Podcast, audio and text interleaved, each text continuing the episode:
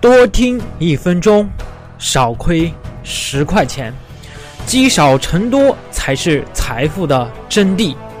大家好，欢迎收听张燕的电台，我是您的学习顾问张燕。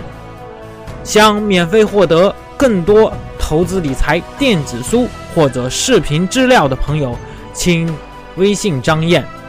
微信号是九八四三零幺七八八。重复一遍：九八四三零幺七八八，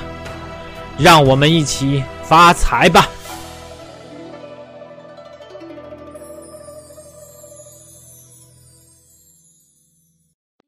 喂，好。四月一号，很多人欣然想着今天不能被鱼，但是新闻却报道了一个大新闻。国务院设立河北雄安新区，这个可不是愚人节的节目，这是新的春天的故事。有位领导人在北京南边画了一个圈。就在这个新闻热度没有下去的第二天，房产分盘的新闻相继而来，一直炒房的、开车去抢房的、哎，炒房团转战雄安周边的。还有什么中介连夜带客户去看房的啊？还有一些网站上发布雄安新区利好股等等，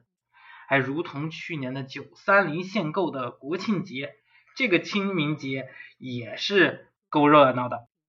我们来简单分析分析这个雄安新区的出现有哪些值得我们去关注的啊？第一呢，这个新区的定位非常的高。哎，这是以习近平总书记为核心的党中央做的一项重大的历史性战略的选择，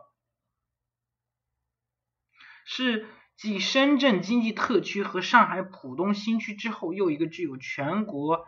意义的新区，是千年的大计，也是国家的大事，说的非常的清楚啊。对标的是深圳和浦东，深圳市长都过去了。那么这是大的亲自拍板定的大事儿，一定得高度重视，并且大力推进，至少得搞到二零二零年。嗯，时间不等人啊，估计接下来我们会看到这个雄安新区的快速发展和大兴土木的建设。这样的一个高级别的城市开发与建设，都会拉动房地产行业的发展，刺激房价上涨。那么在过去十几年啊。浦东的房价涨幅明显超过浦西，深圳的房价涨幅更是有目共睹啊，连广州都逊色一筹。但是呢，这又是一个平地而起新城的一个全新特区啊，它是平地而起的，并没有什么其他的支撑。哎，其中又存在了一个很大的变数。与深圳相比，深圳是中国第一个特区。哎，国家给予了其他地区没有的优惠政策，而且还临近香港，香港的产业、香港的资本、香港的人才、香港的管理经验都很容易跨过深圳河，为深圳经济的腾飞源源不断的注入血液。与浦东相比呢，浦东与浦西只隔了一条黄浦江。哎，原本作为全国第一大城市的上海。就有扎实的经济、产业、人才这些关键基础，具有国际号召力，加之又有政策的优优惠，哎，再加上这个呃延安隧道、南浦大桥、杨浦大桥、地铁二号线的修通之后呢，黄浦江就不再是阻隔，后来又修了多个隧道、大桥、地铁。那么小陆家嘴的金融城的开发建设成功，让浦东又成为了国际金融中心。而雄安新区呢，距北京和天津皆在一百公里之外，周边并无经济、产业、人才这些基础，而且又不沿海。那么平地起高楼容易，大建广场、公园也容易。但要让高楼里住满一流的企业，中国五百强、世界五百强的企业，这可不是一件容易的事情。那么中央部分的事业单位、央企、大国企、研究机构、高校等，哎，在行政命令之下呢，很容易去迁过去。但是让市场化的大型民营企业、外企搬过去，可就要培养起相应的商业环境、配套产业链，那，这就需要市场机制发挥作用，需要很多年的培育与发展。再举个例子，比如日本东京都市圈，广义的日本东京都市圈呢，包括一都七县，辐射半径为一百公里；狭义的东京都市圈呢。包括了一都三县，辐射半径为五十公里，而雄安新区距北京已经略超过了一百公里。我担心这个圈子画的有点大啊！城市发展是有客观规律的，尤其是是受距离的约束。其实呢，从一九九二年以来呢，全国共设立了十八个国家级新区，但真正取得巨大成功的只有浦东新区。滨海新区也投入了很大的财力和物力，但尚不能算非常的成功啊，因为国际上不知道，对不对？其他还都在尝试与推进当中，或者说有一些已经开始挣扎了，哎，尤其是距距离这个市区主城区较远的，那么基本上啊就遇到了一些困难，房价也很难明显上涨。你看，就就就拿房价来说事情，比如兰州新区。贵安新区、福州新区等，有这么一个判断啊，雄安新区规划与定位很高，除了浦东新区，其他十七个国家级新区都其实没有办法与这个雄安新区相提并论，因此呢，这么大的一个概念肯定会被炒作，房产投资客必定会蜂拥而至，风口很大，哎，这个区域的房价未来几个月将经历跳涨，啪啪啪跳涨。这也就是为什么现在这个要分盘，雄安新区的楼盘封掉，哎，不让交易，不让过户啊，然后现在中介都是带着客户去雄安周边。那么在这种情况下呢，当前的问题就是三线的房产交易被限制了，啊，没有量，但就是涨，那么就是交易被限制了，这个没有量，但是这个。房房价在买卖双方的脑子里已经开始大幅续涨了，对吧？另外，临近三线的其他非限购地区也会受到这个大风口的影响，房价将出现一个成交量上的上涨，啊，就是其他的这个县城。不过大家必须想清楚，罗马不是一天建成的。雄安新区起步面积约是一百平方公里，中期发展面积约二百平方公里。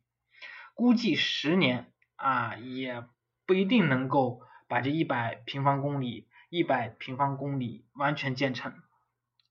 那么从这个情况来看呢，它对北京的房价是一个小利空。哎，这可能想买北京的房子的刚需朋友们，哎，觉得这个要持续关注关注了。啊，原来京津冀的一体化规划当中呢，有两个城市是比较重要的。第一呢是北京。第二是天津，主轴线就是北京到天津之间。雄安新区成立发展之后呢，北京、天津、雄安新区成了一个金三角的一个情况。那么一方面，一些企业单位、央企研究机构会搬迁到这个雄安新区，对北京市区的人口疏解是有利好作用的。但是这个人口减少，企业事业单位搬迁，对于北京的这个房价又是一个小的利空，因为楼市主要是供求关系直接影响，人口减少，哎，必定会影响到楼楼市的这个总需求，那么所以对北京市区的这个房价是一个隐性的小幅的利空啊，小幅的。另一方面，人口疏解有利于北京生活环境的改善，哎，比如说交通拥挤的这个环节，空气质量这个会变得好一些。那么这个又是对这个北京房价的一个小的利好，那么，哎，这个利空跟利好看哪个大，对吧？那么对天津廊坊北三县利空是比较明显的，那么更大的利空其实是对天津，因为在天津在京津冀一体化当中的地位明显下滑了，尤其是滨海新区减分效应比较明显。对于环京地区这个利空就比较明显了，因为很多环京地区都寄希望北京发展，产业往外疏导之后呢，能承承接的一些产业，但现在雄安新区被定义接纳北京很多企事业单位的一个重要载体，那环京的地区能够分的这个红利却就变少了。那么雄安新区跟环京的很多板块，它其实是一种竞争关系，尤其是之前京津冀一体化规划当中呢。北京到天津是一个主轴，主轴中间的话，廊坊是最大的受益者。现在又有一个新的轴线，就是北京到雄安之间。那作为环京最重要、最热门的廊坊，包含北三县、包含永清这些地方的地位就会有所下滑。雄安新区周边的房价会上涨。利好的环境板块就是在雄安新区周边，比如。东边的霸州，北边的高碑店、白沟板块，南边的任丘市的一部分，西边接近保定城区的一部分，哎，这些雄安新区周边的一些板块可能会受到利好的推动，房价还会啊明显的这个受到利好作用啊。对于雄安的新区建立，不知道各位听众朋友有什么样的看法？欢迎大家评论、留言、转发。谢谢。